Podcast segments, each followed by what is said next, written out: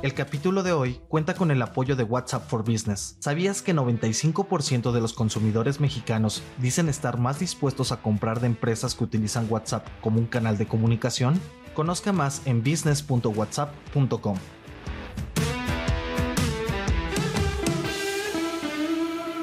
Muy buenos días. ¿Qué hace que la inflación no baje más en México? Analizamos el dato de la primera quincena de julio. Además, Bitcoin pierde ánimo. Noticias de Citi, el país con más inflación en Latinoamérica y un grupo de lujo entrena para las Olimpiadas de París. No olviden hacer clic al botón de seguir del podcast, activen la campana para que puedan recibir la alerta de un episodio nuevo muy temprano cada mañana. ¿De qué estamos hablando? La inflación en México siguió desacelerando en la primera quincena de julio, pero no tanto como el mercado esperaba. Hoy la inflación general anual ya se ubica en 4.79% y la subyacente cayó a 6.76%. Pero ¿qué hizo que la inflación no cayera como los analistas esperaban? Hubo varias presiones. Al interior de la inflación subyacente, que es la que mejor refleja las condiciones económicas del país y que Banco de México sigue muy de cerca porque elimina los precios volátiles, bueno, al interior de la inflación subyacente son los servicios lo que están generando preocupación. La inflación en este componente sigue en niveles superiores al 5%. Esto quiere decir que entre quienes los ofrecen se perciben posibles incrementos en los costos, un contexto económico incierto, y entonces toman medidas para proteger sus ingresos en los próximos meses. En la primera quincena de julio se vio un repunte que está prendiendo las alertas. También hay que considerar que aquí entran en el juego algunos efectos estacionales como el transporte aéreo y los paquetes turísticos por las vacaciones de verano. Por ejemplo, el transporte aéreo aumentó sus precios en 17 y los paquetes turísticos en un 5%. También desde Banorte, los analistas creen que la afectación viene por las alzas en los costos salariales y en parte por un ajuste en los patrones de consumo, resultando en mayores presiones de demanda. En la inflación subyacente se miran dos puertas, la de servicios, que ya profundizamos, pero también la de mercancías. Esta honestamente no preocupa y está descontado que seguirá bajando mientras se alivien los choques de oferta que se vieron con la disrupción de las cadenas de suministro y otros efectos por la guerra en Ucrania, pero el riesgo está en los servicios. Y ahora pasemos a la inflación no subyacente. Las frutas y verduras están mostrando fuertes incrementos. ¿Quién lo ha detectado? Aquí las presiones vienen por las mayores sequías que se esperan y el fenómeno de El Niño. Hace poco abordamos este tema, por lo que también ocurre en Asia con el arroz. Bueno, y por todo esto que les acabo de platicar, es que se vio una menor disminución en el dato de la inflación general anual. Sigue bajando, pero no al ritmo que se esperaba.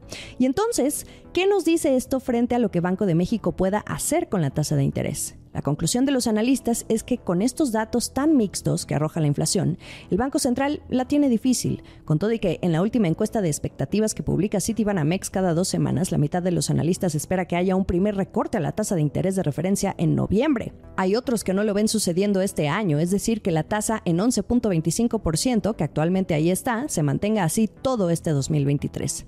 Hay que esperar a leer a Banjico el próximo 10 de agosto cuando vuelvan a comunicar su decisión de política monetaria. Cripto. El 24 de julio, por primera vez en más de un mes, Bitcoin cayó por debajo de los 29 mil dólares. Parece que la emoción por ver pronto a un par de ETFs se está apagando. Llegó a caer hasta 4.2% esta criptomoneda, que había estado subiendo impulsada en parte por estas solicitudes de BlackRock y Fidelity, dos titanes financieros, para lanzar estos instrumentos al mercado estadounidense. Y así se mantuvo Bitcoin al menos el último mes, pero mientras el mercado sigue esperando noticias sobre la apertura o condiciones que vayan a poner las autoridades regulatorias, pues el ánimo se en otras noticias.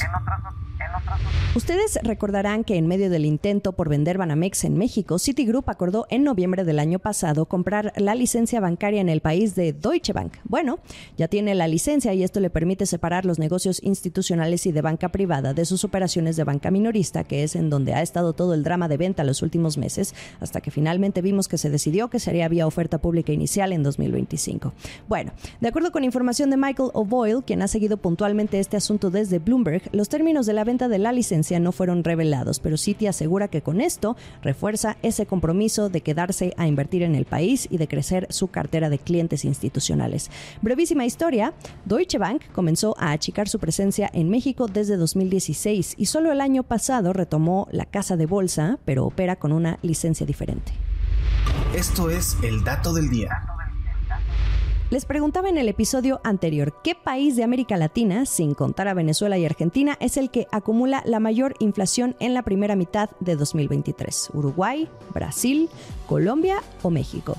La respuesta es Colombia y me encanta saberlos bien informados porque es lo que la mayoría de ustedes votó. Después de Venezuela y Argentina, que en los últimos seis meses acumulan una inflación de 108.4% y 50.7% respectivamente, Colombia les sigue, aunque con un porcentaje que no alcanza el doble dígito y además la diferencia es muy, muy lejana. Colombia en los primeros seis meses del año acumuló una inflación de 6.15% y después Uruguay con 3.78%. Muy cerca estuvieron los que votaron por Uruguay, pero bueno, estos dos países hacen el 1-2 después de Venezuela y Argentina. Para quienes optaron por elegir Brasil y México, déjenme decirles que estas dos economías, siendo las de mayor peso en la región, quedan en medio de la tabla. No acumulan avances significativos, pero tampoco los menos. Brasil en el primer semestre del año acumula una inflación de 2.87%, de hecho es de los países con menos inflación en lo que va del año y de hecho hemos venido platicando la presión que ha sentido el Banco Central desde el gobierno del presidente Lula por ya comenzar a bajar esas tasas de interés que por el momento se mantienen altas. En el caso de México, como ya analizamos en el bloque anterior, sigue desacelerando en la inflación general y subyacente, por lo que también es otro país que ha visto menos esa acumulación. Y para no dejar, hay dos países en América Latina que hoy muestran una inflación negativa, es decir, una caída de los precios, Costa Rica y Panamá. Esto no necesariamente es positivo porque también trae efectos que perjudican a las economías. El último sorbo. En las Olimpiadas de París el próximo año se va a servir Moet y se van a entregar medallas de lujo porque un emporio estará por primera vez participando como patrocinador. LVMH, dueña de marcas como Louis Vuitton, Moet y Hublot. Este conglomerado, propiedad de Bernard Arnault, el hombre que actualmente se disputa el título del más rico del mundo con Elon Musk, llegó a un acuerdo para estrenarse como patrocinador premium. Este grupo nunca había participado en un evento así, pero ya se une al selecto club de otras empresas en otros sectores que ya lo hacen.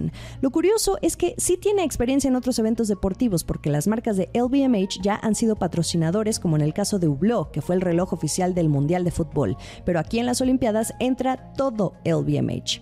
Muy puesto en su papel de promover lo hecho en Francia, eso es lo que busca Arnaud a través de sus marcas. De hecho, su división de joyería Chaumet será la que va a diseñar todas las medallas de los Juegos Olímpicos y Paralímpicos, al tiempo que quienes asistan podrán degustar los vinos y licores de Moet. Pues sí, faltaba menos. Apunten en su agenda, las Olimpiadas serán exactamente en un año, del 26 de julio al 11 de agosto de 2024, y los Paralímpicos entre el 28 de agosto y el 8 de septiembre.